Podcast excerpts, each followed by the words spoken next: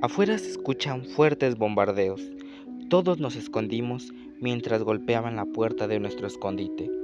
Se comunicaba que a todos los judíos debíamos abandonar los países germánicos y de no ser así nos llevarían al matadero. Hoy cumplí 14 años. Mis padres hicieron algunos sacrificios para regalarme algo pequeño, aunque mi cumpleaños no fue como el anterior. Debía de disfrutar esos momentos pues no sabía si moriría. Tras el último bombardeo, los hospitales se encuentran llenos. Los niños buscan a sus padres en los escombros. Muchos se quedaron huérfanos. Deje de pensar en la miseria para ver la belleza de sobrevivir.